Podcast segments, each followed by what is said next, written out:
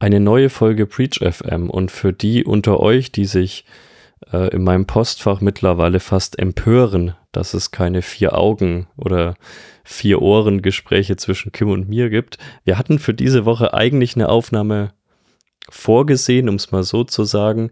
Aber weder Kim noch ich hatten Zeit. Ich bin so ein bisschen in den Bergen verunglückt und bin dann mit Kopflampe noch durchs Dunkle gelaufen, weil alles nicht so toll lief und Kim musste arbeiten im Gegensatz zu mir.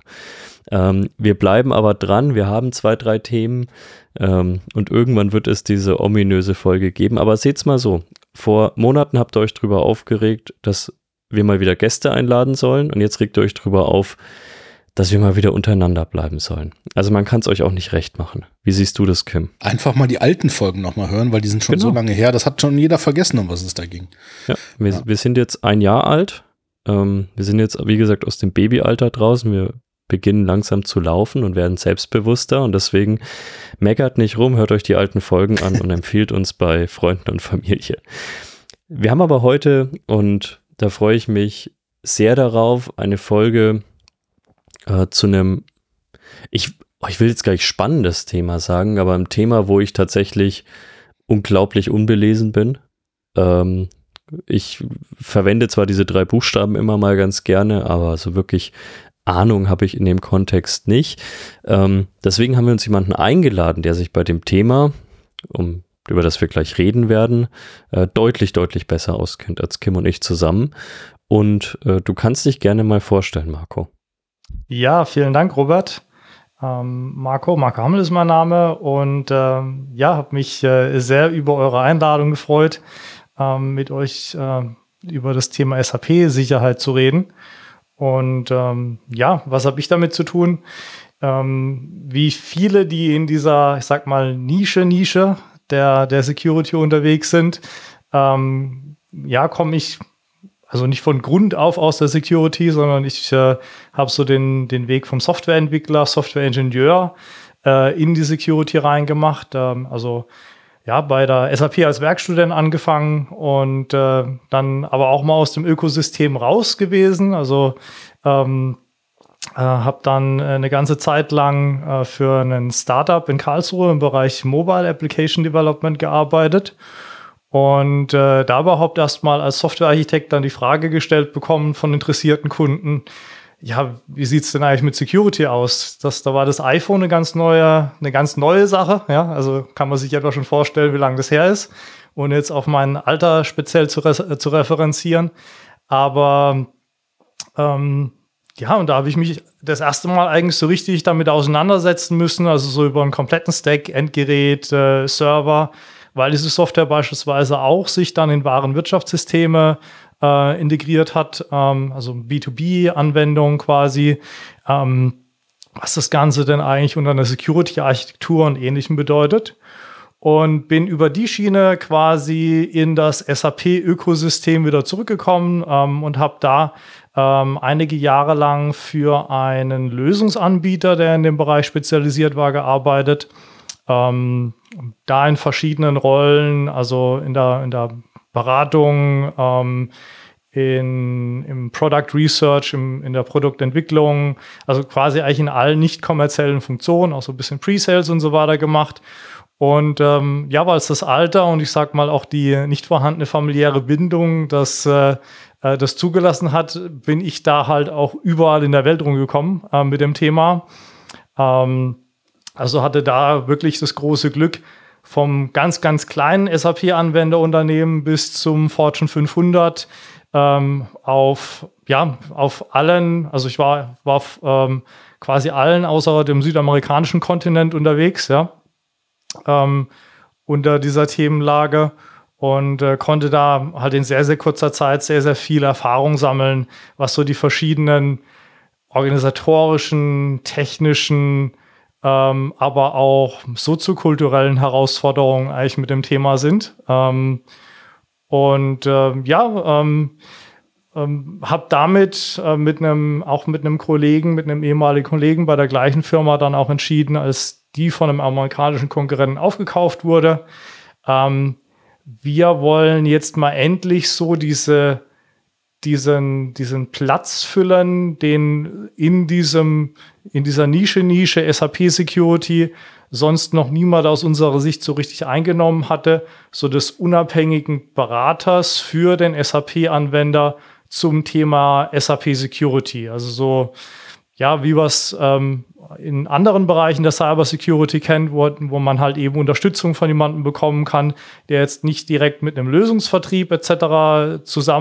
zusammenhängt, ähm, partnert oder, oder selber ein Lösungsanbieter ist, ähm, der aber ein, äh, einfach unabhängig ähm, dabei weiterhilft, da eine gute Lösung zu finden. Ähm, halt auch mit der Zielsetzung, ja, letztendlich dem Kunden zu helfen, sich selbst zu helfen, also auch im, im Zusammenhang mit Fortbildungstrainings. Und äh, ja, das, äh, das machen wir jetzt mittlerweile seit vier Jahren, haben pünktlich vor der Pandemie damit angefangen. Ähm, und ja, ähm, ja, ein klein bisschen länger bin ich jetzt auch schon als äh, Dozent an der Technischen Hochschule in Nürnberg ähm, für einen Master zum Thema Security für Softwareingenieure unterwegs. Genau. Insofern da so auch die, das, das kleine Febel für das Thema Training, Fortbildung, mhm. Lehre. Ähm, ja, ähm, gibt, äh, meine Kollegen sagen immer nicht, ich bin so der Erklärbär. Und äh, Deshalb also optimal für heute. Immer wieder in einem Podcast auf, genau. Ja, das, das, ist optimal für heute. Und ich hätte da gleich erstmal die, die ganz große Erklärbärfrage, weil immer wenn ich an das Thema SAP komme, dann ist das typischerweise, man ist bei irgendeinem gehobenen Mittelständler, ganz mhm. oft produzierende Unternehmen, Local Champions mit ihren 6.000, 7.000 Mitarbeitern, jetzt mal nicht despektierlich gemeint, stellen irgendwas her, von dem ich noch nie wusste, dass es das gibt. Ähm, sind aber ein global agierendes Unternehmen. Also so wie viele von euch, auch von den Hörern, ganz oft diesen deutschen Mittelstand wahrnehmen. Und dann äh, stellt man so die Frage, wie groß ist denn das IT-Team oder wie groß ist die IT-Organisation? Dann heißt es ganz oft, ja, wir sind 70 Leute und dann sage ich, was, okay, wird hier mal von Fachkräftemangel, Fachkräftemangel geredet und ihr habt jetzt 70 Leute in eurer IT dann, ja, ja, aber 35 machen SAP. Also obskure Zahlen für mich persönlich immer, weil ich, wie gesagt, damit nichts zu tun habe. Ich denke mir, was die Hälfte der kompletten IT-Organisation machen jetzt SAP. Was macht ihr denn damit? Weil für mich war SAP ganz persönlich immer nur was super Nerviges. In den Unternehmen, in denen ich gearbeitet habe und mit SAP persönlich in Berührung kam, musste ich irgendwo meine Zeiten da eintragen oder so, meine, meine Projektzeiten, damit eine Abrechnung an Kunden erfolgen kann. Und da habe ich immer so Eingabemasken von 1991 gesehen und nichts hat funktioniert und nichts war logisch und das war für mich immer SAP. Natürlich wusste ich, das ist mehr, aber jetzt mal wirklich die große Erklärbärfrage. Was ist SAP? Was kann es vielleicht auch sein? Und wie vielfältig ist es? Weil das ist immer meine Wahrnehmung. Es kann wahrscheinlich für alles eingesetzt werden. Mhm. Ähm, also fangen wir erstmal damit an, was man alles darunter subsumieren könnte. Ähm, und da ähm, ich müsste jetzt nochmal genau nachschauen, aber unter dem, was die SAP als Softwarelösung vertreibt, fallen so aktuell, so ich meine, etwa so um die 230.000 verschiedenen Produkte. Äh, um da einfach mal so eine, so eine Zahl in den Raum geworfen zu haben, ähm, weil die SAP von ihren Zeiten in den 70er Jahren, in denen sie gestartet ist, natürlich nichts mehr mit dem Unternehmen SAP, wie wir es heute kennen, zu tun haben da sind äh, sehr, sehr viele Aufkäufe, Merger etc. drin. Ähm, Im Zusammenhang mit natürlich unterschiedlichsten Softwarelösungen und Softwareprodukten und auch Dienstleistungen, die da hinten dran stehen. Ähm, was in aller Regel natürlich unter dieser Thematik SAP Security mal grundsätzlich fokussiert wird, ist halt typischerweise das Thema, wenn wir über äh, über die zentralen ERP-Lösungen, also Enterprise-to-Source-Planning-Lösungen ähm, bei den Unternehmen reden. Also sprich die Lösungen, in denen die Unternehmen ihre zentralen betriebswirtschaftlichen Standardprozesse abbilden wollen. Und da ähm, bleiben wir mal sozusagen jetzt im, im Use Case dieses Mittel, Mittelständlers, so wie du ihn beschrieben hast. Da fallen halt ähm, ganz zentral alle Prozesse drunter, die mit äh, beispielsweise der Finanzbuchhaltung zu tun haben ähm, die ähm, aber auch mit der Personalwirtschaft zu tun haben. Du hast gerade das Thema Zeiterfassung beispielsweise angesprochen. Ähm, Gerade so beim Produzieren Gewerbe, äh, sowas wie äh, Materialverwaltung, Produktionsplanung ähm, spielt, äh, spielt da eine ganz große Rolle. Gerade im produzierenden Gewerbe, da kommt quasi die SAP her, äh, ist auch die SAP auch als Softwareanbieter, als Softwarelösung sehr, sehr stark etabliert. Darf man auch nicht vergessen, es ist ähm, als Unternehmen Europas größter Softwareanbieter, ja, also mit Abstand. Ähm, natürlich mit einer, auch mit einer weltweiten Bedeutung da hinten dran. Ähm, aber ja, also subsumieren kann man sagen, ähm, es ist ein Riesenfeld, das da grundsätzlich hinten dran steht von ähm, auch jetzt so Themen wie ähm, Carbon Emission Recording Lösungen und also auch alles, was so im Kontext Sustainability Software etc. da hinten dran steht ähm, und, und Dienstleistungen. Ähm, aber ja, auch teilweise sehr, sehr exotische Dinge, äh, mit denen ich auch definitiv noch keine Berührungspunkte hatte hinten dran. Und ähm, ja, der ganz, ganz zentrale Fokus, also schon ein ganz monumentaler Teil dieser plus 230.000 Softwarelösungen, die ich da gerade in den Raum gestellt habe, der hat äh, primär aber eben mit verschiedenen Kernlösungen und Erweiterungen dieser Kernlösungen, um, die, um das zentrale Warenwirtschaftskernprodukt der SAP zu tun. Da muss man jetzt gerade zwei Abgrenzungen treffen. Da gibt es einmal, ähm, ich sag mal, die einfach bezeichnet alte Welt, das, was äh, unter den Produkten SAP Business Suite oder SAP ähm, ähm, ja, Enterprise Core Components, SAP ECC läuft. Das ist quasi noch so äh, das ganze Thema ERP-System, äh, bei dem sich der Kunde aussuchen kann, mit welcher Datenbank dieses ERP-System interagiert. Also ob das jetzt eine Oracle-Datenbank ist oder eine SQL-Server-Datenbank ähm, oder ähnliches. Und da sind jetzt viele Unternehmen gerade in einer Transitionsphase zu dem entsprechenden Nachfolgeprodukt. Ähm, das nennt sich dann S4HANA. Ähm, da, da vielleicht auch der, der Hinweis, ähm, da gibt es auch mittlerweile äh, von einem äh, ehemaligen Kollegen von mir auch ein paar Artikel dazu in der X. Also wer die abonniert hat, ähm, der findet dazu vielleicht auch noch, auch noch ein bisschen was, um sich da zu vertiefen. Aber ähm, ja, diese, ähm, das sind so, ich sag mal, diese beiden gerade Kernlösungen, die sich viele andere SAP-Produkte herum, drumherum stricken und aber auch integrieren, auch die entsprechenden Cloud-Lösungen der SAP äh, entsprechend äh, integrieren. Ähm, ja, das mal so jetzt im Groben mhm. zusammengefasst zu haben. Ja, das, das heißt, wir reden natürlich über ein komplettes Ökosystem wahrscheinlich. Ähm, woran liegt es trotzdem, und das ist eine Frage, die mich wirklich persönlich einfach interessiert, dass so viele Unternehmen so riesige Teams auf diesem Thema sitzen haben? Ja, wir haben gehört, es ist wahrscheinlich, es ist natürlich ein super zentrales Thema. Wenn die Infrastruktur steht, geht in vielen Unternehmen vermutlich auch einfach erstmal relativ wenig bis nichts. Ähm, aber trotzdem, wie gesagt, ich habe obskur hohe Zahlen von, von zugeordneten Mitarbeitern für dieses Thema gesehen. Kannst du uns das mal so ein bisschen erklären, wo das herrührt? Sind das Eigenentwicklungen? Ähm, was machen diese Menschen in der Regel? Ja. Ja, ähm, ich, äh, ich, ich mache noch eine kleine Überleitung zu einem anderen Gerne. Beispiel. Also ich habe äh, ich hab mal ein, ein französisches Unternehmen, ähm, das im, in, ähm, im ganzen Thema ähm, ja, das Unternehmen hat quasi eine, eine, eine große API angeboten für, ähm, oder bietet es immer noch an, für das ganze Thema Travel Management weltweit. Ähm, die viel, viel Softwareentwicklung gemacht haben.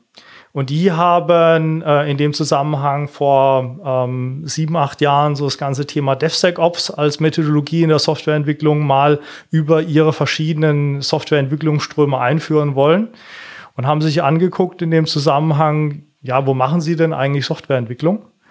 Ähm, und das war an ganz, ganz vielen Stellen, also Python, Java, Node.js, äh, was auch immer. Ähm, und letztendlich sind sie dann an einen Punkt gekommen ähm, und haben sich in dem Zusammenhang damals auch noch an meinen ehemaligen Arbeitgeber gewandt. Ja, wir haben festgestellt, ähm, wir machen mehr Softwareentwicklung ähm, auf unserer SAP-Plattform als in allen anderen Bereichen zusammen. Also egal, ob man es nach Lines of Code, ob man es nach, ähm, nach Feature Points, ähm, nach, äh, nach äh, Mannaufwand etc. bemessen würde, ähm, in ihren Kern, ihr ERP-Lösung, ähm, haben die den Großteil ihrer Softwareentwicklungskapazität rein investiert. Und jetzt ist natürlich die Frage erstmal von außen, ja, warum? SAP ist ja ein Standardprodukt eigentlich, gell? Da denkt man doch, ich kaufe das doch als Standardprodukt ein, weil meine Finanzbuchhaltung doch noch eigentlich etwa genauso aussehen sollte wie bei anderen auch.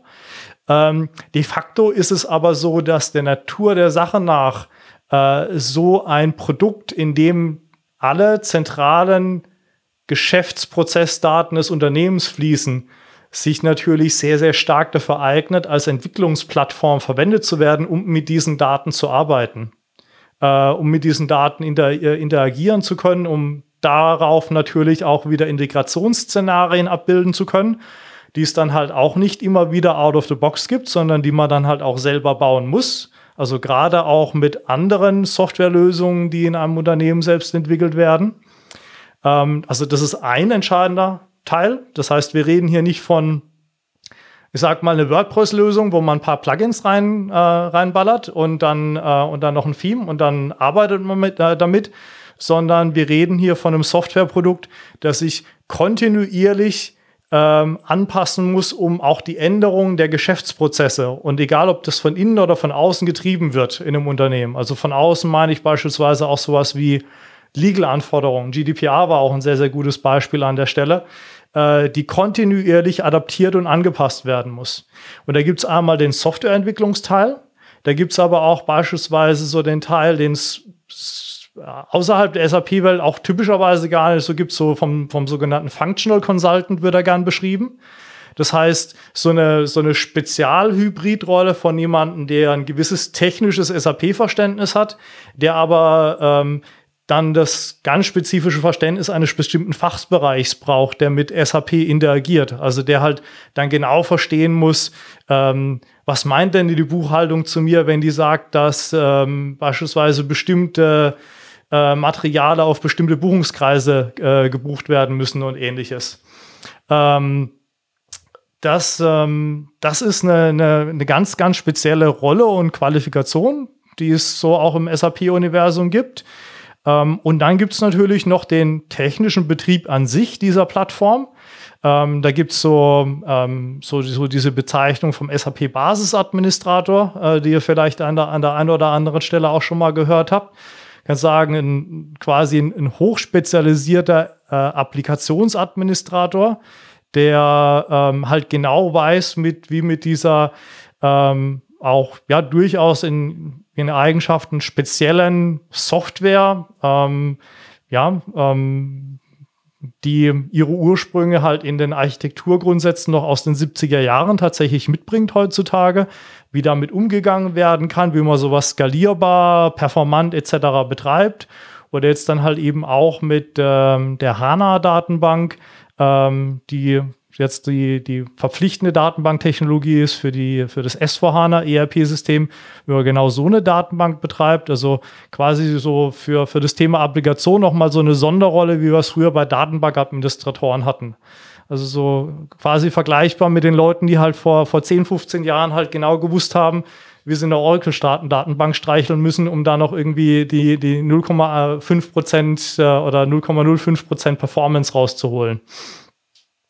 Ähm, und daraus ergibt sich tatsächlich ein, ein relativ schnell ein relativ großes, komplexes Gebilde, ähm, das sich natürlich aber auch dadurch rechtfertigt, dass gerade bei so einem Mittelständler dann ähm, auf einmal 80, 90 Prozent aller Geschäftstransaktionen eben äh, über so über das SAP verbucht werden. Mhm. Ich kann mir natürlich auch vorstellen, dass wahrscheinlich viel auch auf Basis des Grundes historisch gewachsen entstanden ist, weil wahrscheinlich, also ich kann mir vorstellen, so wie du dieses Ökosystem beschreibst, man trägt wahrscheinlich auch vieles über die Zeit einfach zwangsweise mit. Es gibt wahrscheinlich jetzt auch selten die Möglichkeit, wie bei anderen Dingen, ich mache jetzt mal Tabula Rasa und wir machen jetzt mal irgendwie eine neue Umgebung und ich glaube, das ist das, was ich am ehesten immer so verspürt habe von diesen Unternehmen, dass sie auch wirklich einfach gesagt haben, ja, das, das sind halt Dinge, die müssen irgendwelche Leute noch betreiben, haben wir da Bock drauf? Nein, ähm, aber bleibt uns was anderes übrig? Wahrscheinlich auch nicht. Ähm, das ist wahrscheinlich auch schon ein großer Grund, dass sich da einfach viel ansammelt über die Jahre, oder? Ja, also du sprichst da zwei wichtige Themen an, so dieses Thema technische Schuld und auch äh, Prozessschuld, die da oft bei vielen Unternehmen mit einhergeht, die gerade wenn wir jetzt immer im deutschen Mittelstand reden, die halt typischerweise so Mitte der 90er, Ende der 90er Jahre ihre erste große SAP-Einführung hatten, also damit äh, damals mit so SAP R3 etc. gestartet sind. Ähm, und wo man halt Schnittstellen, geschriebene Software etc. genau noch aus dieser Zeit in, in den Systemen heutzutage findet. Ja? Manchmal noch verwendet, manchmal nicht verwendet. Aber natürlich, also technische Schuld kostet äh, auch an der Stelle.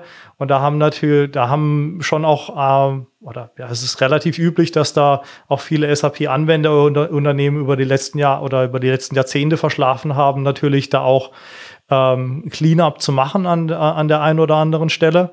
Ähm, es ist aber aus meiner Sicht nicht ausschließlich damit zu erklären, ähm, ähm sondern es ist auch damit zu erklären. Also man kann sagen, technische Schuld ist die eine Geschichte, aber auf der anderen Seite ist es so, dass äh, mit der Investition vor 20, 30 Jahren ähm, und RP war damals auch schon nicht günstig, ähm, Unternehmen auch so dieses Versprechen bekommen haben, dass sie eine sehr, sehr hohe Investitionssicherheit haben, was sie auf dieser Plattform letztendlich machen.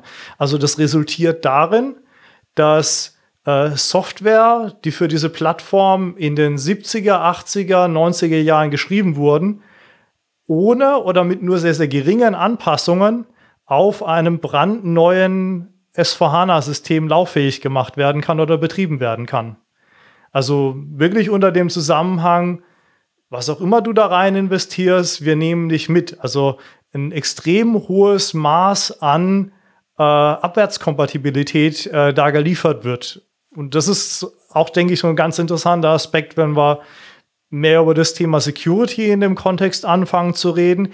Die ganz, ganz zentrale Prämisse, gerade dieses Kernproduktes der SAP, ist es, ihren Kunden Business Continuity zu gewährleisten.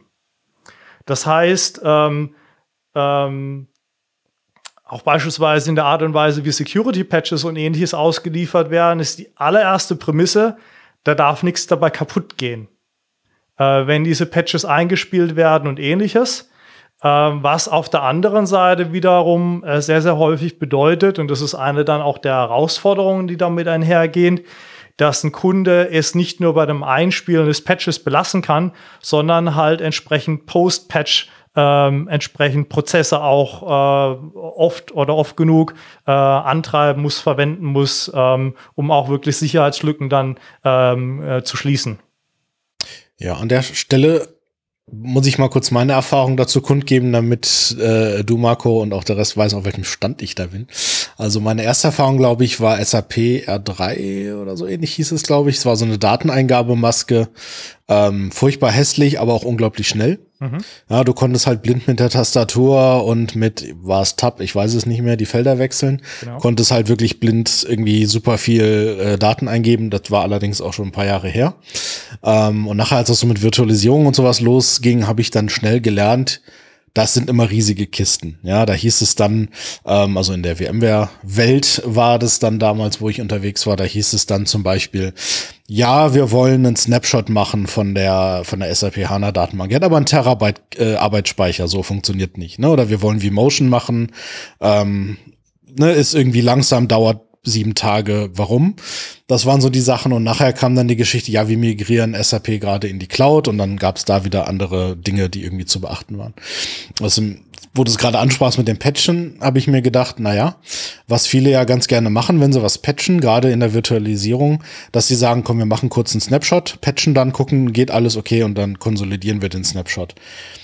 Ist ja nicht so einfach bei SAP, würde ich jetzt mal vermuten. Ich weiß nicht, wie es heutzutage ist, aber damals war es natürlich ein großes Problem, weil das halt meistens sehr, sehr große ja, Maschinen einfach waren. Wie gesagt, Terabyte äh, RAM war noch human. Wir hatten teilweise welche mit zwei oder mit drei auf riesigen Storages, wo quasi einfach nur für dieses, da gab es eine riesige Umgebung nur für eine VM letztendlich, wo dann das SAP drin lief. Wie, was, was ist denn da realistisch? Wie mache ich das denn mit dem Patchen einspielen? Also hoffe ich da drauf, dass es dann schon passt und dass der Hersteller das schon richtig macht? Ähm, weil wenn es schief geht, habe ich ja keine Chance, irgendwie auf ein Backup zurückzugehen, oder? Also, also, hoffentlich schon.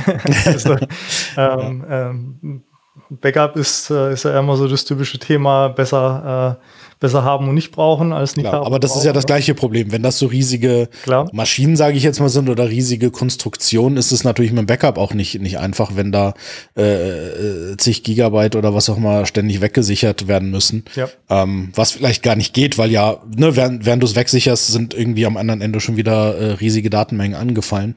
Ich habe so, das, meine Erfahrung damit war immer, dass das für, ne, für alle Kunden, mit denen ich ja zu tun hatte, eine riesen Herausforderung zumindest mal war. Ja. Ähm, und ich hatte oft das Gefühl, es ist eigentlich alles komplett unterdimensioniert, was sie da machen. Und eigentlich müsste das eigentlich viel mehr, ähm, viel mehr Power haben, das Ganze.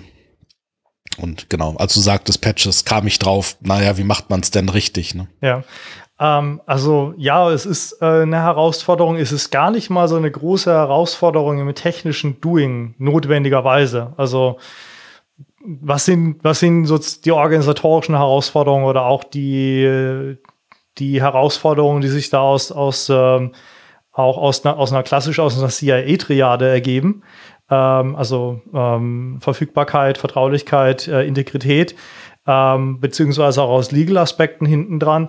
Also das, ein, das eine Thema ist, ähm, es gibt ähm, ja, wie bei anderen Softwarelösungen aus. Es gibt, es, es gibt Patches, die brauchen eine Downtime und es gibt Patches, die brauchen keine Downtime. Ähm, SAP-Kontext.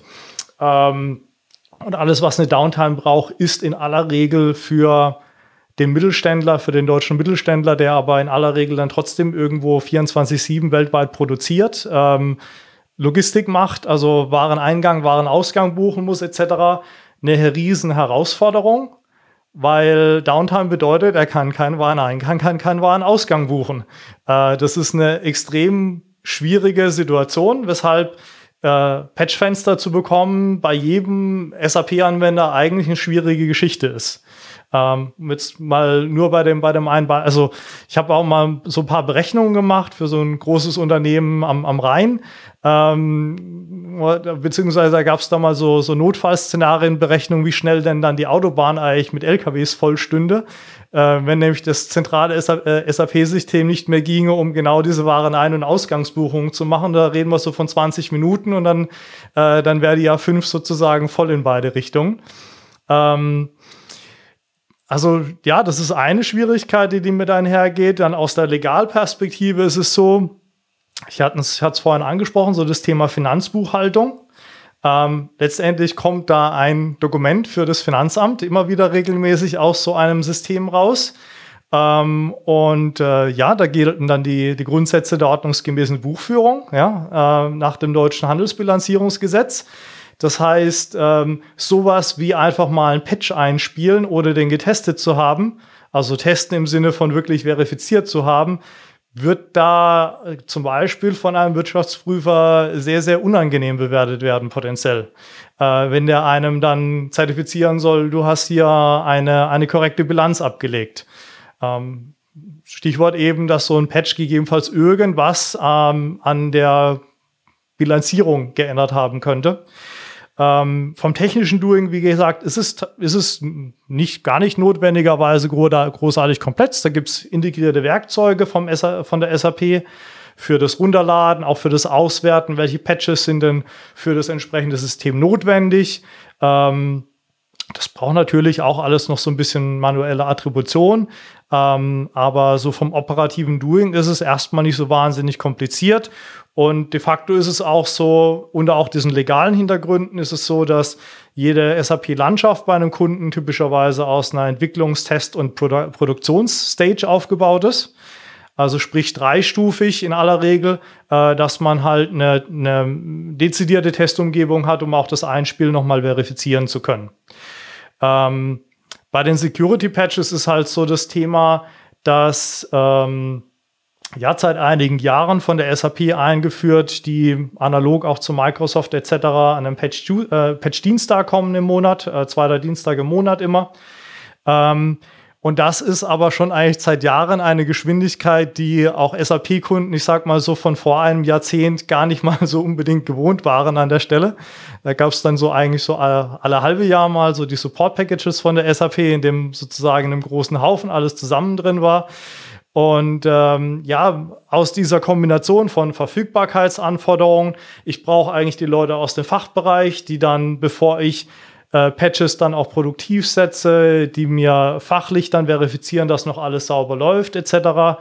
Das führt dann dazu, dass es viele, viele SAP-Anwender gibt, die sich extrem schwer damit tun, beziehungsweise es nicht schaffen, ähm, öfter als beispielsweise im halbjährlichen oder jährlichen Rhythmus auch sowas wie Security-Patches einzuspielen. Ja, aber das erklärt natürlich Roberts 35 Mitarbeiterinnen. Ja. Ähm, weil das klingt ja jetzt schon durchaus danach, dass das nicht irgendwie eine Person halbtags stemmen kann, ähm, sondern da muss ja, da hängt sicherlich viel Know-how dran und es ist halt nicht ein Knopf, den ich drücke und dann macht der Patch dann schon. Ne? Ähm, und wir sehen es ja schon alleine bei irgendwelchen Windows-Servern, dass die auch nie gepatcht werden, weil ja, oh Gott, Wartungsfenster. Ne? Und das sind ja teilweise eher naja, sagen wir mal, nicht so relevante Maschinen und allein da scheitert es ja schon dran. Ich kann mir natürlich vorstellen, dass dann bei so einem SAP-System, wo alles dran hängt, klar, da traut man sich dann halt äh, entsprechend äh, wenig halt auch ran. Mhm. Ähm, mit den Sicherheitspatches hast du ja gesagt, die kommen relativ häufig.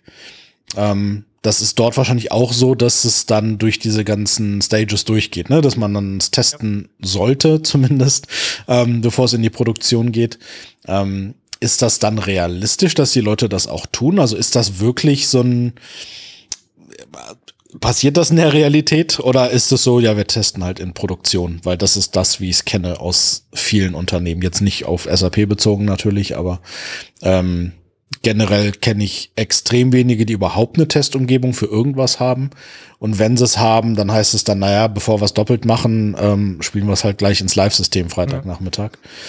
Ähm, ja. genau, und dann hat man, kann man am Wochenende mal schauen, was so in den Logs kommt. Und, genau, dann äh, gucken wir am Montag, ob es alles noch genau, da ob ist. Genau, ob die Maske noch aufgerufen werden kann. Da, da, ist tatsächlich so ein bisschen ein Vorteil. Es ist äh, zum Beispiel mit einer Wartungsbedingung von der SAP, dass man eine Testumgebung haben muss.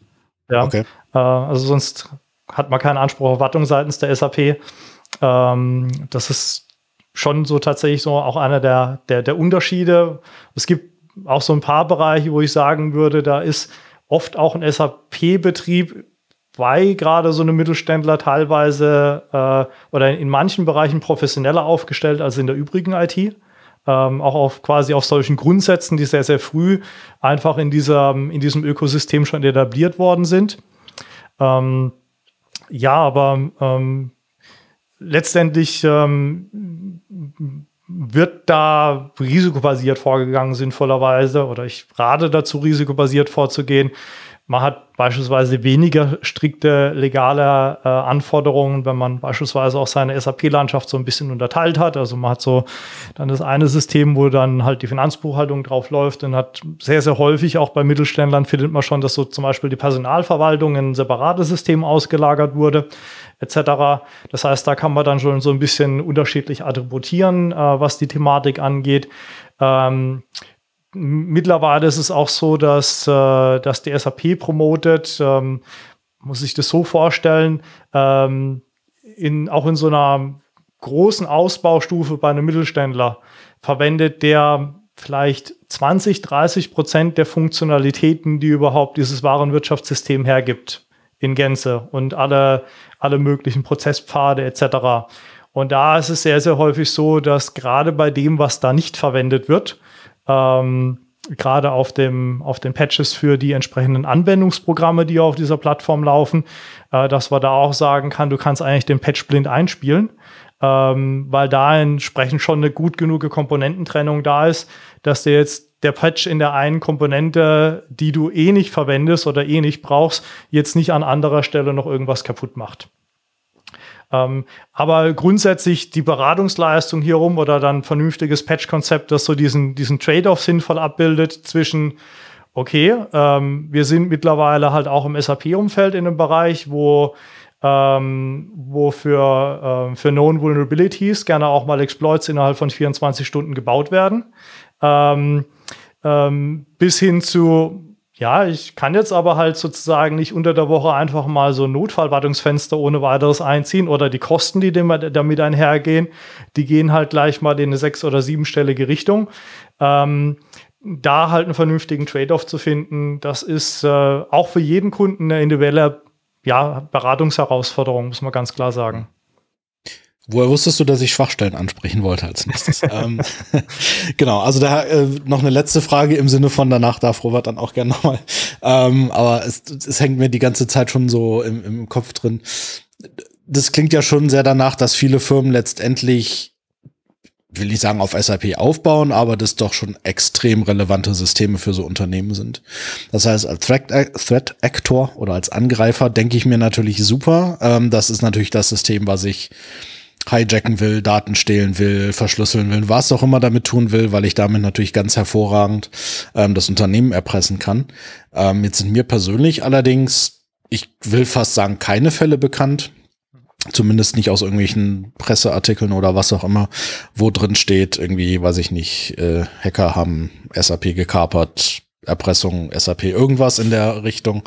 Ähm, ist es einfach so unglaublich sicher, dass man da nicht rankommt? Oder wie würdest du einschätzen, woran es liegt, dass es eigentlich so in der breiten Masse zumindest äh, keine Angriffe dagegen gibt, obwohl es ja Exploit gibt. Es gibt ja, gibt ja Schwachstellen und es gibt ja Sicherheitsrisiken, aber man hört eigentlich relativ wenig davon. Das würde ja bedeuten, dass wir quasi mit unserem Notfallservice nichts zu tun hätten, beziehungsweise dass ich äh, permanent mir meine Wochenenden anders einplanen könnte, äh, in Abwechslung mit meinem Kollegen, wenn es darum geht, auch Notfalldienst zu machen an der Stelle. Also nein, dem ist nicht so. Äh, nehmen wir mal ein internationales Beispiel, gerade erst kürzlich Western Digital. Western Digital hat, äh, äh hat äh, ich glaube im April war es, komplett ihre SAP-Instanzen äh, verschlüsselt bekommen. Ähm, ja, also äh, da, da ganz gezielt. Ähm, nehmen wir ein deutsches Beispiel, ähm, da war es zum Beispiel Leckerland, ja ähm, die ähm, ihre, ihre Supermarktketten bzw. ihre Supermarktfilialen nicht mehr beliefern konnten, ähm, wegen der Ransomware, die eben auch äh, die SAP-Datenbank verschlüsselt hatte. Ähm, und ja, da gibt es jetzt natürlich noch einige, die ich jetzt nicht explizit so nennen kann, sondern es waren jetzt nur die entsprechend aus der, aus der Presse hier bezogen. Was ich aber durchaus sagen kann, ist, dass bei, sag mal, bei den Cybercrime-Gruppen, wie ich es jetzt beobachtet hatte oder mitbekommen hatte, äh, es vermehrt in die Richtung geht, dass ein paar quasi ähm, SAP, ähm, ich sag mal so, als Seiteneffekt mitgenommen haben und dann aber, glaube ich, gemerkt haben, oh, das scheint jetzt besonders wehgetan zu haben. Ähm, also ich kenne beispielsweise einen konkreten Fall, wo es sehr, sehr stark danach aussieht, das war Conti in dem Zusammenhang, dass Conti explizit ähm, mit einer Verschlüsselung äh, gewartet hat, bis sie auf äh, Zugriff auf die SAP-Hosts hatten. Und dann ging's, äh, dann ging's los. Also die lernen auf jeden Fall da dazu. Ähm, wenn man jetzt mal so ganzheitlich mal auch das, das, sich das Bedrohungsprofil anschaut, muss man sagen, dass sowas wie State-Sponsored Actor oder aber auch ähm, natürlich so ähm, Internal Fraud ähm, oder Disgruntled Employee etc., dass da SAP schon immer ein Fokusziel war. Ähm, State-Sponsored auch natürlich ganz, ganz prominent deswegen, dass Nehmen wir das Beispiel hier in Deutschland. In, in Deutschland würde ähm, ein äh, Arbeitslosenempfänger ähm, ähm, keine monatliche Überweisung bekommen, wenn die SAP-Systeme bei der Arbeitsagentur nicht laufen würden. Ähm, SAP hat durchaus prominent platziert in allen westlichen NATO-Bündnispartnern äh, Software für die ganze Logistik äh, für den Militärbetrieb ähm, ähm, am Laufen. Auch basierend wieder auf dieser zentralen Warenwirtschaftslösung, die da hinten dran steht. Ähm, das ganze SWIFT-Netzwerk, also Kreditkartentransaktionsnetzwerk, Interbankennetzwerk, ist über SAP-Anwendungen abgebildet. Ähm, und da gibt es natürlich auch noch den Fall, ähm, habt ihr sicher auch damals gehört, die, die Bank of Bangladesh, ähm, die es damals erwischt hatte. Letztendlich ist diese SWIFT-Transaktion über das SWIFT-Terminal, über das SAP-System durchgeführt worden. Ähm, das heißt, der, der Angreifer, der muss da ein entsprechendes Wissen darüber gemacht haben, wie er eigentlich, also neben mal, wie hat er sich die Credentials natürlich besorgt, aber wie er diese Transaktion eigentlich in dieser SAP-Anwendung durchführt. Also das heißt, da, da ist SAP schon immer ähm, natürlich Bullseye äh, im, im, Fokus gewesen an der Stelle. Und äh, ja, auch, auch die äh, Cyberkriminellen lernen da natürlich dazu. Ja, ich bin froh, dass du SAP ja. gesagt hast bei der Bank und den Transaktionen. Ich hatte eher vermutet, dass es irgendein alter Windows XP-Rechner ist, der das durchführt. Also habe ich ja, hab ich ja noch auch. Das ist wahrscheinlich eine Mischung aus ganz vielen Dingen. SAP auf XP. Gibt's das? Ich glaube nicht. nee, also, oder nicht. Die, sollte es nicht mehr geben, so, so würde ich jetzt, ich bin mal vorsichtig. Ich habe äh, Gut, hab kürzlich auch tatsächlich aber noch ein, auch, auch äh, mir noch ein SAP-System angeguckt, das eigentlich auch schon seit äh, roundabout zwölf Jahren äh, aus der Wartung war, ja, ähm, also im Kontext des Softwarestandes, ja, aber ähm, andere Thematik. War, war nur Pharma. Ja, es ist, ähm, also Kim hat ja super den, den, ich hatte mir eine tolle Transition überlegt, wie wir zum Thema Security kommen und dann hört Kim patchen ähm, und springt rein äh, nein, finde find ich sehr gut. Ähm, mich würde trotzdem mal, wir, wir haben jetzt schon sehr explizit zum Beispiel Vulnerabilities geredet. Du hast auch schon so ein bisschen anklingen lassen, dass es durchaus Angriffe gibt. Ich muss auch persönlich sagen, ich habe es vielleicht ein bis zweimal erlebt, dass im Zuge so eines Einsatzes wirklich SAP ähm, faktisch dann auch bearbeitet wurde. Ich glaube immer noch, dass ähm, viel von den Cybercrime-Dingen, die wir sehen, halt einfach wild drauf losgeschossen wird und es genug Dumme gibt, die auch so zahlen, ähm, selbst wenn SAP nicht betroffen ist. Aber ich glaube auch, und das ist ja das, was Kim und ich schon mal besprochen hatten, dass es wahrscheinlich immer mehr in die Richtung gehen wird, dass nicht die Angriffe zielgerichteter werden, sondern dass das Verhalten innerhalb des Angriffs dann wahrscheinlich doch zielgerichteter wird und dann eben vielleicht explizit nach so welchen Dingen gesucht wird. Ähm, weil man natürlich schon merkt, dass vielleicht eine Zahlmoral ähm, nachlässt im Allgemeinen. Aber auch da gibt es wieder Statistiken, die sagen das genaue Gegenteil, deswegen keine Ahnung. Ich merke aber so im persönlichen Alltag durchaus, dass es nachlässt, diese Moral. Ähm, was sind jetzt abseits von Vulnerabilities und sonstigen deiner Meinung nach erstmal so die größten Risiken, die ich als Unternehmen mit mir trage, mit so einem großen SAP-Ökosystem? Ähm, ich weiß aus persönlicher Vergangenheit immer noch, dass das ganze Thema User-Handling, Authentifizierung, Rechtegabe, also nichts großartig anderes als in anderen Themen. Das ist oft so macht viel aus von dem, wie risikobehaftet so eine Umgebung ist. Dann natürlich auch, kann ich mir vorstellen, die Infrastruktur, auf der es läuft. Aber nimm mich da doch mal mit. Also wie, an was muss ich denken als SAP-Betreiber, ähm, wenn ich meine, wie sagt man so schön, Resilienz erhöhen möchte? Was wären so die ersten drei, vier Dinge, wo du sagen würdest, für einen sehr unmündigen Kunden, ähm, da würde ich erstmal hinschauen? Mhm. Also es gibt, ähm, ähm, es gibt so über mittlerweile muss man sagen, so ja, gutes Jahrzehnt gibt es so eine Handvoll von ganz, ganz typischen Problemstellungen ähm, im SAP-Kontext, ähm, die äh, viel tatsächlich zum einen mit der Infrastruktur, zum anderen aber auch mit dem Thema äh, Patch-Management und Härtung zu tun haben. Ähm, ähm, du hast es gerade so angesprochen, so, so, ein typisches Thema, das dann immer wieder lauf, äh, laufe, ist, dass ähm, SAP-Kontext sehr, sehr gerne halt klassisch noch äh, Username, Passwort-Anwendung, äh, Anmeldung gängig ist, während äh, alles andere quasi schon mit äh, Risk-Based Authentication und äh, Multi Multifactor läuft, ja. Ähm, also quasi so das Thema äh, MFA etc. oder starke Authentifizierung da gerne vernachlässigt wird. Tatsächlich war das je nachdem auch durchaus nochmal extra Geld kostet. Also das sind dann jeweils, jeweils nochmal gesonderte Softwarelizenzen etc. etc. notwendig, äh, je nachdem, wie man das angehen möchte. Ähm, ein, eine Problemstellung, die da, die damit einhergeht, ist, ähm, dass ähm, jedes SAP-System einen eigenen User Store hat, also einen eigenen User Speicher hat.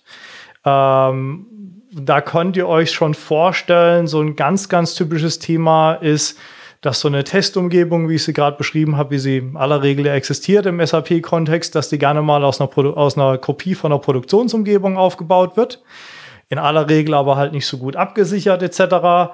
Und ähm, wenn wir Penetrationstests machen oder wenn wir Bestandteil von einem Red Team sind, dann ist halt so ein ganz, ganz typischer Weg. Ich hole mir halt äh, so die Passwort-Hashes aus der Testumgebung raus und habe damit meine, meine Zugänge nach Produktion.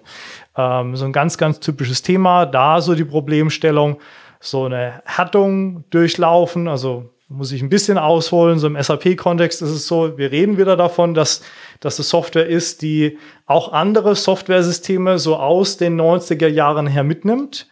Ähm, und das heißt, da brauche ich oft äh, oder kann es sein, dass ich sowas wie abwärtskompatible Authentifizierungsmechanismen brauche.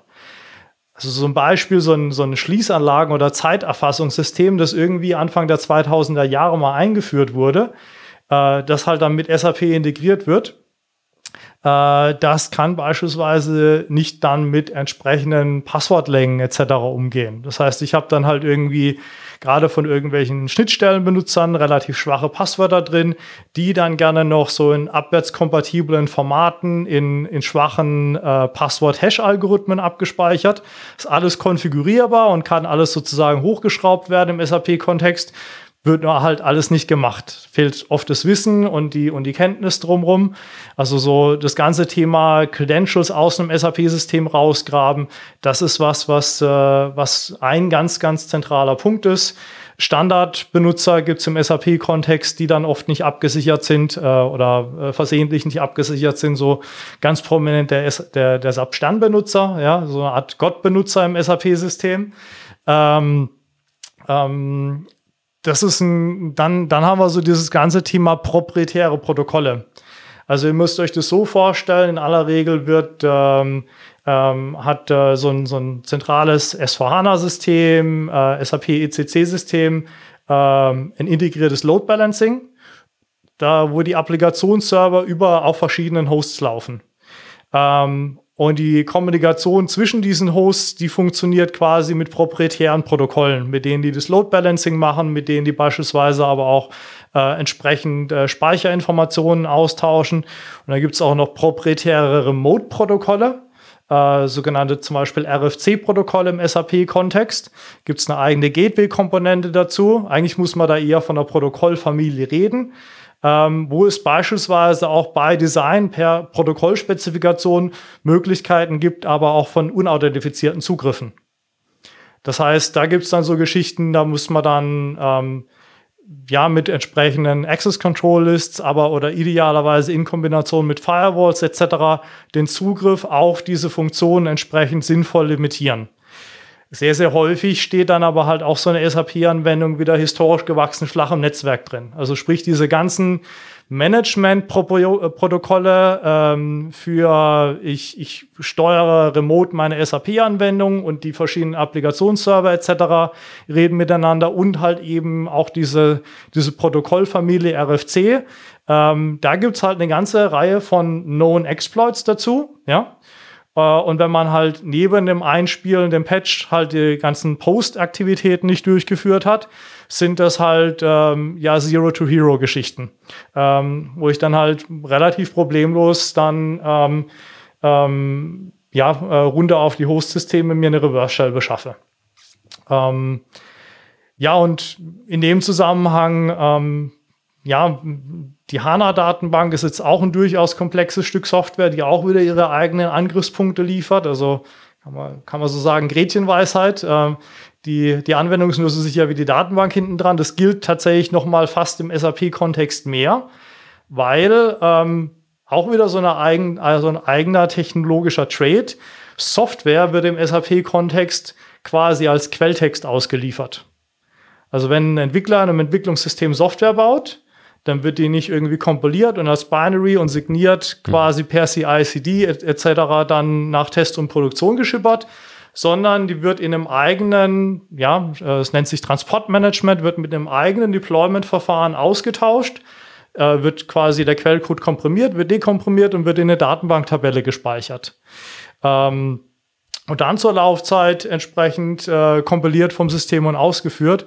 Und da ist, das ist natürlich halt wunderbar. Also diese Software-Auslieferungsdateien sind halt quasi, die liegen irgendwo halt in einem Dateisystem rum, je nachdem, wie dieses aus, diese, dieser Auslieferungsmechanismus designt wurde. Und da hat man natürlich ein, ein riesiges Feld an, äh, an Software-Supply-Chain-Angriffen, die man, äh, wie man sich da austoben kann und seine Malware entsprechend dann über verschiedene Vektoren und Wege dann einschleusen kann. Also auch ein sehr, sehr häufiges äh, Problem, das dann, wenn man weiß, was man tut als Eingreifer, was einem sehr, sehr schnell äh, die komplette Kontrolle über so eine SAP-Umgebung verschaffen kann. Ähm, und last but not least, ähm, ähm, es gibt quasi so eine Management-Konsole, die nennt sich der SAP Solution Manager, ähm, die in, aller Regel ähm, oder ja die meisten SAP-Kunden betreiben, um ihre SAP-Landschaft zu managen. Also kann man sich wirklich so quasi vorstellen wie so eine Art Nagios für SAP. Ähm, mit ja auch noch eine, eine ganze Reihe von Fun Funktionen, wenn man IT-Service Management abbilden will, etc. Ähm, und sehr, sehr häufig ist es so, dass, ähm, ähm, ja, sag mal, das auch so eine typische Anwendung ist, die sehr stiefmütterlich behandelt wird, weil da liegen ja keine Geschäftsdaten drauf in aller Regel, die aber halt natürlich wiederum äh, mit sehr, sehr hochprivilegierten Rechten dann auf die angeschlossenen SAP-Systeme zugreifen kann. Also sprich, wo ich mir dann halt quasi über Bande dann ähm, sei das System für sich, das, das, die, die, das Warenwirtschaftssystem für sich sehr, sehr sicher, wo ich mir dann über Bande Zugriff über diesen Solution Manager da, da, da drauf beschaffe. Das mal so, so im Groben so die, die mhm. fünf großen Themen, die, ähm, ja, die, die immer, die, ja, jetzt aus der Vergangenheit bis heute immer so eine zentrale Rolle spielen in dem mhm. Zusammenhang. Ich finde es ja ganz interessant, weil da sind natürlich Themen dabei, auf die wir völlig unabhängig von SAP immer wieder treffen. Also das typische Thema User-Handling, Passwörter, was weiß ich. Und natürlich auch durchaus proprietäre Dinge dabei sind, wie die Sache mit dem Quellcode, was mir so auch absolut nicht bewusst war, weil es ja doch mittlerweile relativ untypisch, das Ganze so zu gestalten, um es mal so zu nennen. Ähm, wie siehst du dieses ganze Thema? Weil das war immer so der mit einzige Berührungspunkt, den ich die letzten Jahre hatte mit dem Thema SAP Security. Da ging es darum, was machen wir mit den Dateien, die da gehandelt werden. Also machen wir ein Malware-Scanning, wenn irgendwo eine Datei über ein Portal hochgeladen wird oder sonstiges. Ähm, ist das deiner Meinung nach noch ein Thema, das noch eine Relevanz hat? Äh, übrigt sich das vielleicht durch neue SAP-Gestaltung? Also wie ja, wie, wie sinnvoll ist das, sich das noch anzuschauen? Oder ist die typische Antwort, es kommt drauf an? ähm, nee, also es ist auf jeden Fall ein Thema. Ähm, also du sprichst gerade wieder, du, du sprichst gerade so, so, so, einen schönen, äh, so einen schönen Bereich an. Also ich bin jetzt eine Weile in dem Bereich unterwegs. Ich würde mich jetzt aber beispielsweise äh, außerhalb des SAP-Umfelds jetzt nicht als sag mal, wahnsinnig toller Pentester oder Red Teamer etc. bezeichnen. Ähm, also ich habe so ein, so rudimentäres Wissen über das ganze Thema Active Directory äh, Strukturen etc. Ähm, und, und kann mir das auch so ein bisschen anschauen, aber ich wäre jetzt beispielsweise nicht der Richtige dazu, äh, um, um so ein Windows-Netzwerk beispielsweise mal auf, auf Herz und Nieren zu prüfen. Das Lustige ist aber immer, dass ich quasi über mein Spezialwissen im Kontext SAP ähm, über Bande gespielt, dann trotzdem sehr, sehr viel in die Richtung oft machen kann. Und so Malware ist ein typisches Beispiel. Ähm, ähm, so ein, ja, man hat sehr, sehr viele Schnittstellen, logischerweise, auch in diesem äh, SAP-Kontext. So ganz typisches Beispiel sind Lieferantenportale. Ähm, so ein Mittelständler oder aber auch ähm, größere Konzerne, ähm, die bilden halt ihre komplette Lieferantenkommunikation, äh, teilweise auch direkt über die SAP-Systeme ihrer Lieferanten mit ihren eigenen SAP-Systemen ab. Also da reden wir wirklich über ähm, ähm, SAP-Systeme, die übers Internet miteinander sprechen. Ähm, in dem Zusammenhang natürlich auch äh, viele in vielerlei Hinsicht strukturierte und unstrukturierte Dateiformate austauschen. Ähm, und da ist auf jeden Fall Malware ein interessantes Thema. Ähm, und ähm, ja, da habe ich tatsächlich auch in dem einen oder anderen Red Teaming Assessment oder Penetrationstest ähm, auch schon sehr, sehr gute Erfolge damit erzielt, tatsächlich einfach Malware ähm, einzuschleusen über einen SAP-Kontext. Da auch wieder, es gibt so ein paar interessantere pro proprietäre Technologien, die man dafür verwenden kann. Also Kim, du hast es so schön angesprochen, so diese Eingabemaske, die man mit Tab bedienen kann, so gefühlt aus den 90er Jahren. Das ist dann äh, die SAP Logon Software, die dann typischerweise als Windows Software eben auf den, ähm, auf den Endpoints entsprechend läuft.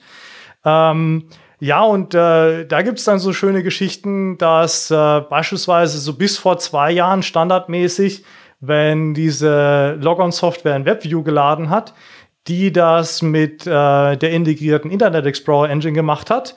Mit, und jetzt kommt's, ActiveX standardmäßig aktiviert, ähm, ein, äh, ja, standardmäßig aktiviert, ähm, voll, quasi völlig losgelöst von den Group Policies hinten dran.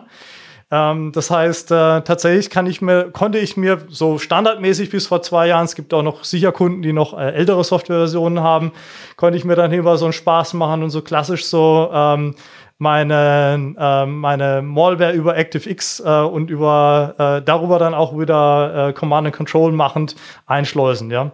Indem ich halt einfach einen, Endanwender dazu gebracht habe, zum Beispiel äh, zu einem Rogue SAP-System eine Verbindung aufzubauen mit seinem SAP GUI.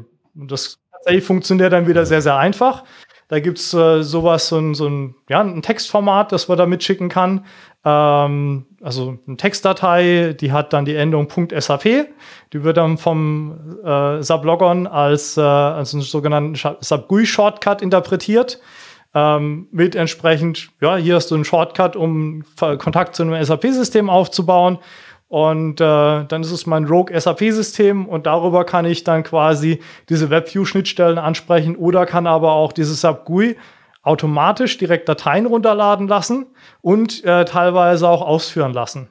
Ähm, das heißt, da gibt es, mhm. so wie man es von Browsern kennt, in dem Sinn keinen Sandboxing-Mechanismus und so. Ja.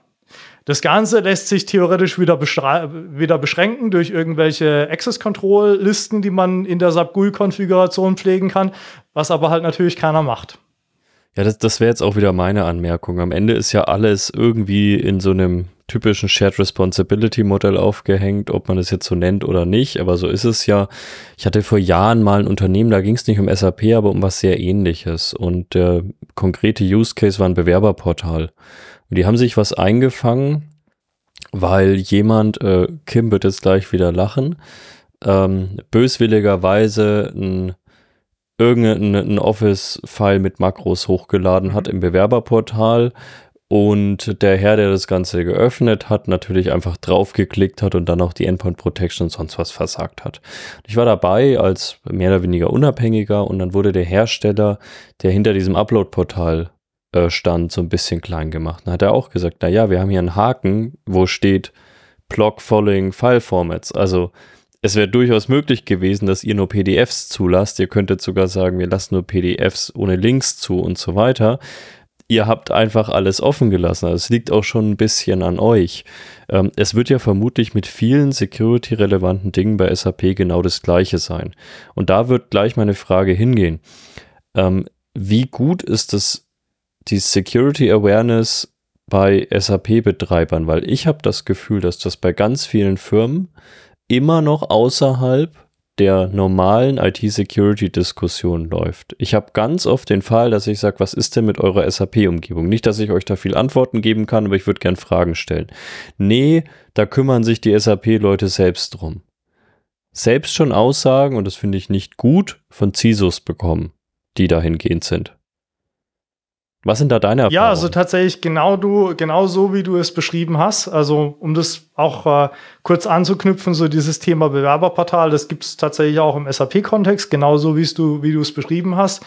Und natürlich äh, gibt es beispielsweise auch die Möglichkeit, äh, ein Virenscanner-Interface zu, zu konfigurieren und beispielsweise auch solche Datei-Uploads an Virenscanner zu geben. Das ist dann tatsächlich aber auch wieder eine Geldfrage. Genau, also da gibt es entsprechende Anbieter, äh, die solche Bridges anbieten, aus diesem Interface heraus das an der Engine zu übergeben. Und ähm, ja, also ich kenne da äh, beispielsweise auch wirklich einen guten Fall, wo es äh, wo es damals war Ransomware noch nicht so ein Thema, aber wo ein Viper äh, sehr, sehr breit quasi über SAP als, sag mal, Malware-Schleuder äh, im Unternehmen funktioniert hat. Ähm, ähm, da die Geschichte halt üblicherweise werden halt die Dateien da in der Datenbank hinterlegt, ja, also ist jetzt quasi keine direkte Bedrohung durch die Malware auf dem SAP-System an sich, aber natürlich dahin, wo es dann in der Vertrauensstellung gegenüber dem SAP-System ausgeliefert wird.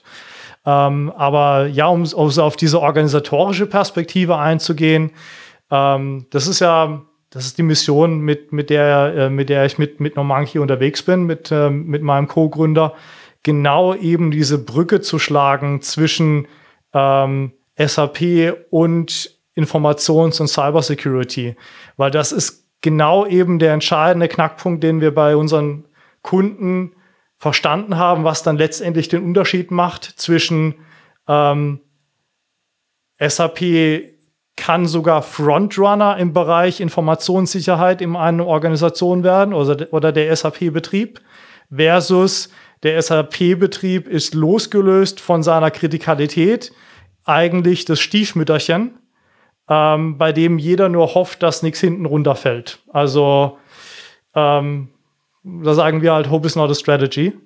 Ähm, und das ist tatsächlich halt genau der, der, der entscheidende Punkt, dass Leute aus der Informationssicherheit, die nicht diesen Berührungspunkt, wie ich ihn ja quasi zufälligerweise hatte, also ich bin eigentlich sozusagen aus diesem SAP-Ökosystem immer mehr jetzt in den, in den Security-Generalisten reinbekommen. Beispielsweise ist auch so ganz bewusst, war unsere erste Anstellung äh, ein Infosec-Spezialist, ähm, ein, ein, ähm, ein SOC-Experte, äh, der keine Ahnung von SAP hatte, aber der genau halt eben diese andere Richtung, diese andere Sichtweise, diese andere Vita mitbringt, ähm, um da halt natürlich auch die, die Schnittstellen bei den Unternehmen bilden zu können. Ähm, also da sehe ich jetzt auch meinen Auftrag hier bei euch im Podcast drin. Ähm, so mal die ersten Anknüpfungspunkte, Leuten, die halt typischerweise, ich weiß nicht, wie es bei euch ist, aber die halt so ihre, ihre Cybersecurity oder Infosec-Karriere vielleicht damit mal als Sys-Admins gestartet haben oder vielleicht mal irgendwo aus der Webentwicklung gekommen sind, etc., die keine Berührungspunkte sonst mit SAP hatten, äh, die auf jeden Fall mal in dieses Ökosystem und auch in diese muss man ja ganz ehrlicherweise sagen, eigene Sprache, eigene Terminologie in diesem Ökosystem so weit abzuholen, ähm, dass die ähm, ja vernünftige Entscheidungen treffen können. Ähm, oder auch andersrum gesagt, mit den SAP-Leuten vernünftige Entscheidungen gemeinsam treffen können. Da, also erstmal ja, danke, äh, unbedingt. Also deswegen haben wir heute den Podcast gemacht. Und ich meine, bei Kim und mir war es auch nicht anders. Wir haben auch nicht mit Security angefangen. Wir haben auch irgendeinen anderen Quatsch davor gemacht und dann kam es irgendwann in die Richtung. Ich glaube aber, dass das bei den wenigsten so war. Ich glaube, das fängt jetzt erst so langsam an, dass Leute wirklich ihre berufliche Karriere damit starten. Ich bin da manchmal, um ehrlich zu sein, ist jetzt ein anderes Thema, aber gar nicht mal so froh darüber, weil ich glaube, dass mir persönlich und ich glaube, Kim sieht es gleich, uns diese ganzen anderen Themen sehr viel gebracht haben, weil wir jetzt viel besser, glaube ich, unser irgendwie dagewesenes Security-Wissen auch auf diese Themen adaptieren können. Aber all die Themen wie Motion, DRS und sonst was, über die Kim vorhin kurz philosophiert hat, das war täglich Brot. Und ich glaube, jetzt weiß man diese Dinge zu adaptieren. Und ich glaube, besonders bei so einem Thema wie SAP ist das wichtig. Jetzt habe ich kurz drüber gesprochen, wie ich das oft sehe organisatorisch. Wie sollte es denn sein? Also ist SAP ein so ja, proprietäres Thema, dass ich dafür eigene Security-Ressourcen vielleicht sogar brauche? Oder sagst du, ich gewinne viel mehr daraus, dass dieses Thema in eine Security-Organisation innerhalb eines Unternehmens eingebettet ist? Oder ist es irgendwas dazwischen? Da bin ich jetzt tatsächlich beim, es kommt darauf an. Ähm, schlicht und einfach, mhm. was sozusagen in, dem, in der jeweiligen Organisation die Komplexität und den Umfang, ich habe gesagt, also auch wir haben jetzt, wir, wir reden gerade in Adaption dieser 200 plus 1000 Produkte, die der SAP anbietet, quasi über einen Bereich und nehmen den so als, als Platzhalter. Aber da steckt natürlich noch viel, viel mehr dran, auch eben ja im Kontext von Cloud ähm, etc., Private Cloud, Public Cloud etc., was natürlich da auch eine, eine immer größere Rolle spielt. Ähm, äh, es ist auf jeden Fall so, ähm, dass ähm, bleiben wir vielleicht erstmal bei, beim, beim klassischen Mittelständler, dass wir immer noch über eine, ja, über ein Stück Server, äh, Client-Server-Software reden. Also sprich, das ist, äh, äh, auch wenn diese ganzen proprietären Themen natürlich existieren, die sind alle erklärbar und die sind vermittelbar. Und das ist auch Teil unseres Auftrags, den wir hinten dran sehen, also zum einen eben den, den, den Infosec-Leuten, den Cybersecurity-Leuten, so, da kann man auch durchaus eben Referenzen ziehen, auch zu anderen Technologien, mit denen die Leute ähm, ja, äh, betraut sind, beziehungsweise Kenntnis darüber haben, da die entsprechenden Analogien aufzubauen, die entsprechenden Brücken herzustellen und aber halt natürlich auch klassisch ähm, den SAP äh, Leuten weiterzuhelfen, mehr die, die Cybersecurity-Sprache zu verstehen, weil ähm, ein ganz großes Problem auch da hinten dran ist, viele Unternehmen, du hast es ja quasi auch so ein bisschen im Hintergrund schon beschrieben, denken eigentlich, sie sind in dem Bereich ganz gut aufgestellt, obwohl sie es nicht sind, äh, was aus meiner Sicht über eine, über die letzten 20 Jahre sehr, sehr verfehlte Prüfpolitik der, der Wirtschaftsprüfer ähm, entstanden ist. Also tatsächlich ist es so, dass SAP-Anwendungen, ich würde mal fast vermuten, seitens von Wirtschaftsprüfungen und im Rahmen dann von Wirtschaftsprüfungen entsprechenden IT-Prüfungen mit die am häufigst geprüften Anwendungen sind in Organisationen. Ähm, also regelmäßig eigentlich quasi entsprechend schon für, für kleinere Zertifizierungen in dem Bereich schaut über das zentrale äh, Finanzbuchhaltungssystem, SAP-System, eigentlich ein Wirtschaftsprüfer drüber. Deshalb sind eigentlich die Kunden der Meinung, wenn sie diese Prüffindings aufräumen, müssten sie doch eigentlich im Kontext Cybersecurity auch ganz gut aufgestellt sein. Das ist halt mitnichten so. Ähm, das hat zum einen damit zu tun, dass ähm, ehrlich gesagt den Wirtschaftsprüfer sowas wie Systemhärtung oder aber auch Cybersecurity Resilience nicht so wahnsinnig interessiert. Ähm, und zum anderen aber auch so, dass die Wirtschaftsprüfer, die üblicherweise auch nicht dezidiert aus dem SAP-Umfeld kommen, wenig oder überhaupt auch nur sehr oberflächliches äh, Technologiewissen haben an der Stelle. Das heißt, die können das großteils auch überhaupt gar nicht bewerten. Ich habe auch ehrlich gesagt immer mal wieder das Gefühl, dass die Wirtschaftsprüfer oft sehr, sehr, sehr, sehr häufig quasi ihre Kunden managen, so über die Jahre mit so häppchenweisen entsprechenden Findings, die sie, die sie halt in einem bestimmten Kontext liefern, um halt jedes Jahr wieder ein bisschen was Neues aufschreiben zu können. Und natürlich damit auch ihren Channel 2, ihren Beratungschannel dann, dann, dann füttern zu können. Ähm, da gibt es auch natürlich wieder bessere und schlechtere an der Stelle, aber das ist so ein, so ein Muster, das ich an der Stelle erkannt habe. Und da sagt natürlich, ja, ähm, sehr, sehr häufig dann aber auch so ein Finanzvorstand. Häufig ist es tatsächlich auch so, dass äh, der SAP-Betrieb, ähm, oder ja, nicht mehr ganz so häufig wie vor, vor 10, 15 Jahren, aber findet man immer noch, dass der SAP-Betrieb gar nicht unter, unter, unter einem IT-Leiter steht, ähm, in, der, in der Organisation, sondern tatsächlich, dass es beim Finanzvorstand aufgehängt ist. Tatsächlich historisch daraus begründet, dass es halt so das zentrale Finanzbuchhaltungssystem war und immer noch ist und aber natürlich noch viel mehr. Ähm, was sehr häufig dann auch dazu führt, dass auch so dieser ganze SAP-Betrieb, Entwicklung etc. Ähm, auch so ein bisschen eine eigene Insel im IT-Betrieb ist, auch wenn die durchaus sehr, sehr groß sein kann, wie du gesagt hast. Und da ist natürlich Governance gar nicht so einfach unterzubringen. Ähm, also ein CISO muss ja, müsste ja überhaupt erstmal jemanden finden an der Stelle, der einem erklären kann, ähm, okay, hier ist dein Informationssicherheitskonzept, hier ist deine Informationssicherheitsstrategie. Ähm, und das ist übrigens die Art und Weise, wie du das im SAP-Kontext umsetzen kannst. Ja, gerade wenn er gar nicht selber die, die, die Governance ausüben kann gegen so einem SAP-Team, das vielleicht in einem ganz anderen Vorstandsbereich liegt. Also das sind sehr, sehr häufig die, ähm, die, die Herausforderungen, die sich da ergeben. Ähm, aber letztendlich ist es ganz, ganz entscheidend, dass der IT-Leiter oder aber auch der, so eine, so eine klassische CISO-Position ähm, versteht, was ist dann das, das Risiko, das hinten dran am Betrieb dieser Software für das Unternehmen steckt und natürlich dann sich auch die entsprechende Governance und Oversight verschaffen möchte.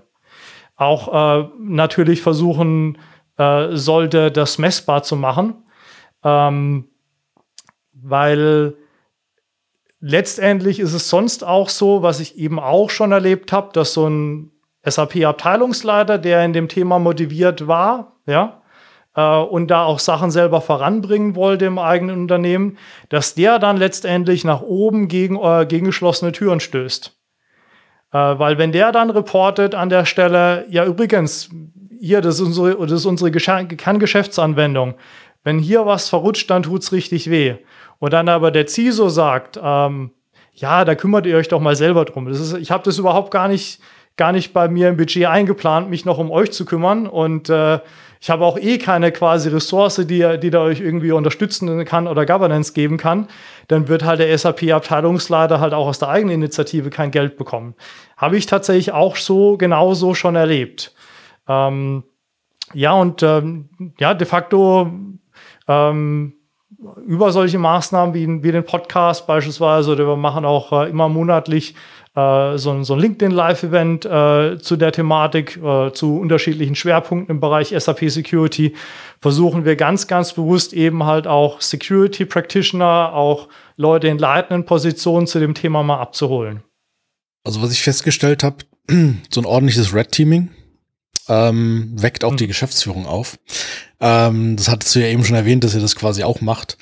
Ähm, ist das was, wo dann wirklich auch, sagen wir mal, alle zusammenkommen, wo dann der Finanzvorstand und der CISO und der CEO oder wer auch immer dort äh, das, das Sagen hat, dann vielleicht doch irgendwo verstehen nach einem Red Teaming, ups, äh, da müssten wir vielleicht doch mal was äh, tun. Ich weiß jetzt, kenne mich natürlich in dem Bereich nicht aus, aber wir haben es bei uns natürlich so, dass wir ganz oft haben, dass es so Low-Hanging Fruits gibt, ähm, die im Prinzip auch schnell behoben werden könnten. Das ist natürlich die, die positive Nachrichten. Wenn man dann weiter bohrt, umso schwieriger wird's natürlich für einen Angreifer, aber es gibt halt eigentlich immer eine Angriffsfläche.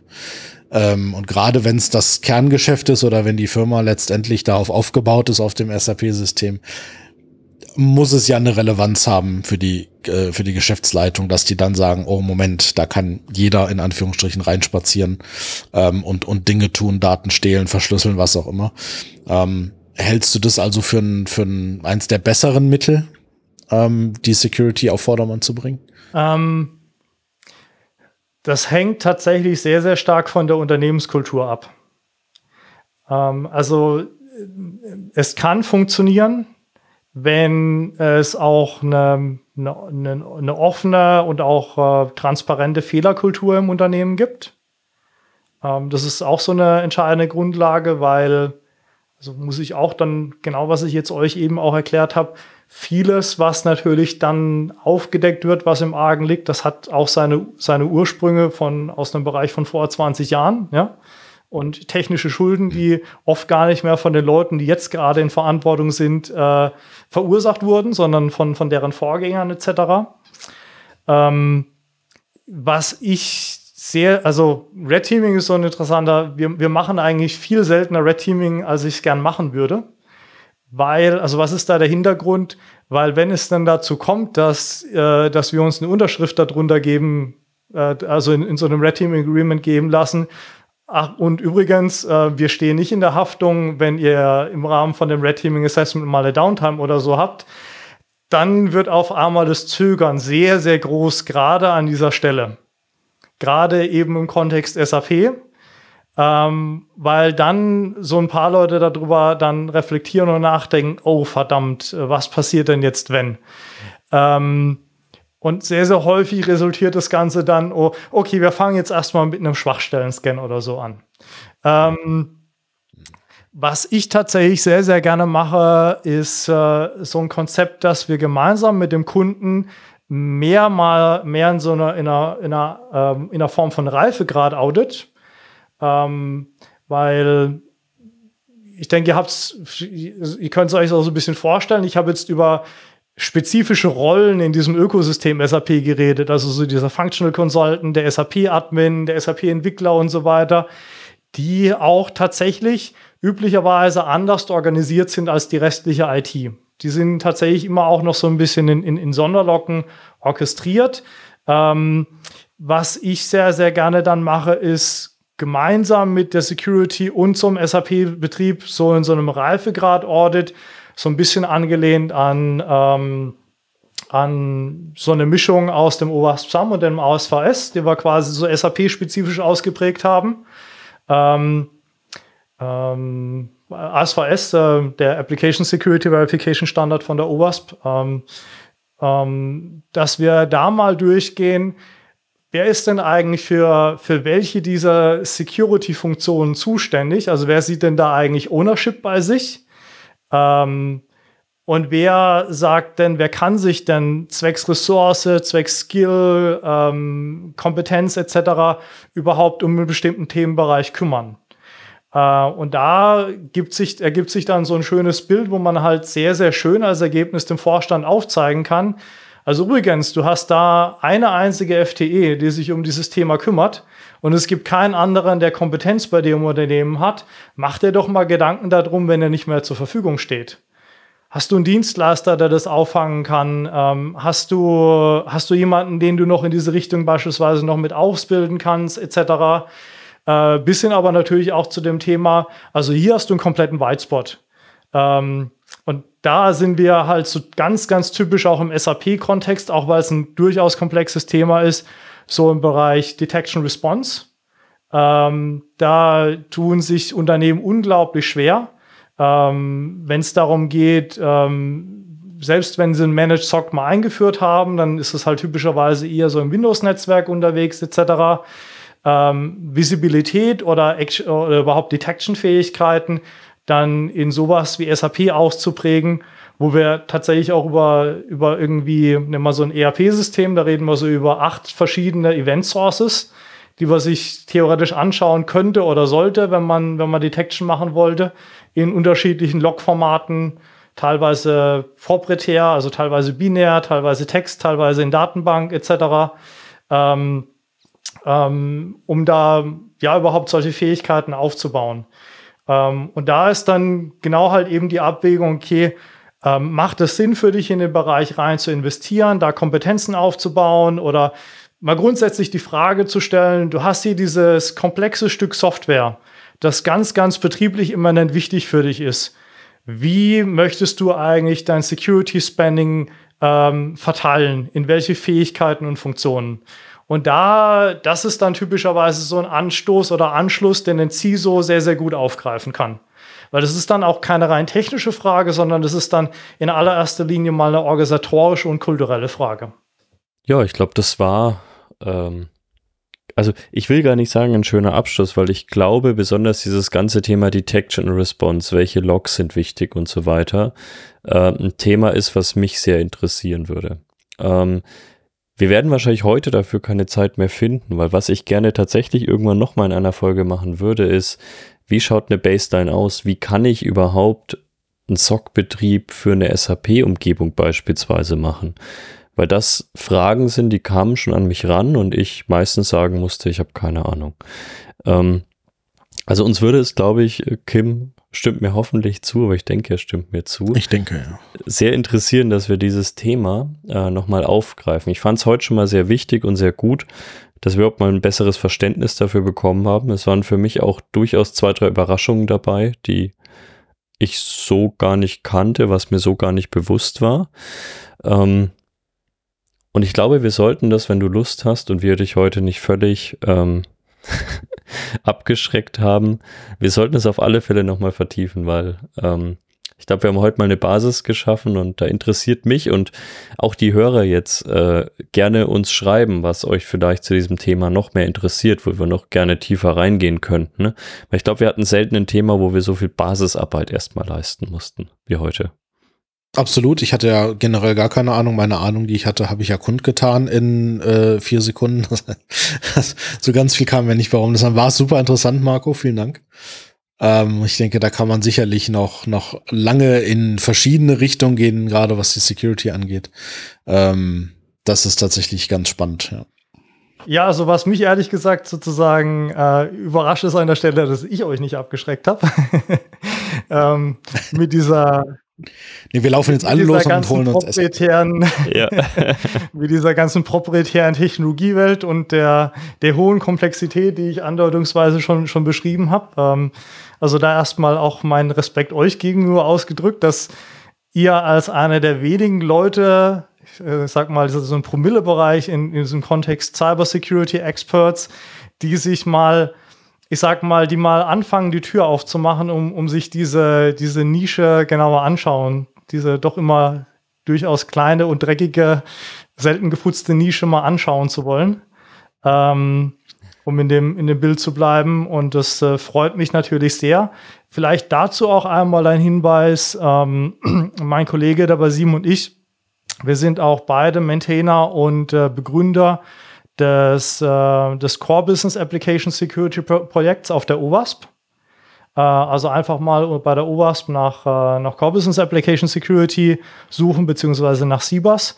Äh, und da ähm, genau kümmern wir uns in unserer Freizeit auch immer mittlerweile mit, äh, mit äh, steigender Menge an, an weiteren Contributern darum, Open Source Werkzeuge und Wissen zum Thema SAP Security zur Verfügung zu stellen in einer für Security-Experten greifbaren Sprache und Form.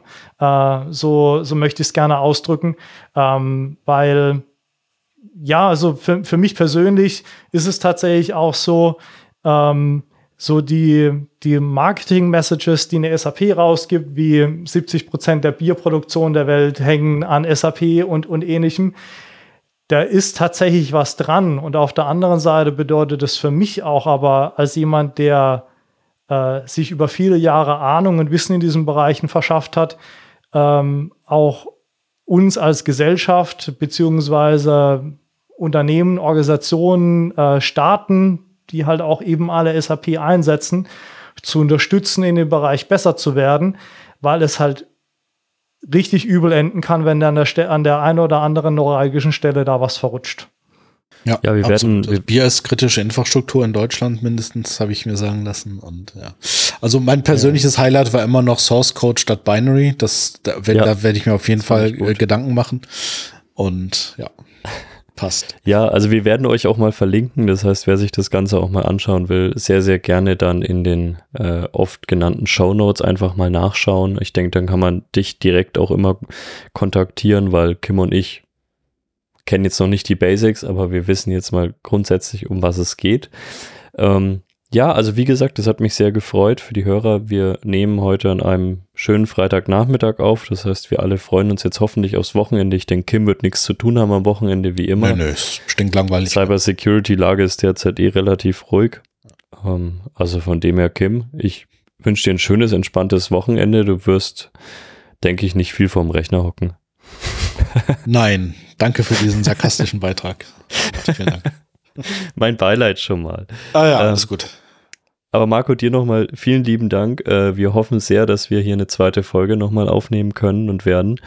Und ja, ich wünsche euch allen ein schönes Wochenende, beziehungsweise ihr werdet das wahrscheinlich erst am Dienstag oder Mittwoch hören, aber auch dann ist ja das nächste Wochenende. Ist ja schon wieder fast Wochenende. Genau. Schönes Wochenende. Deswegen. Tschüss. Tschüss. Bis dann. Tschüss.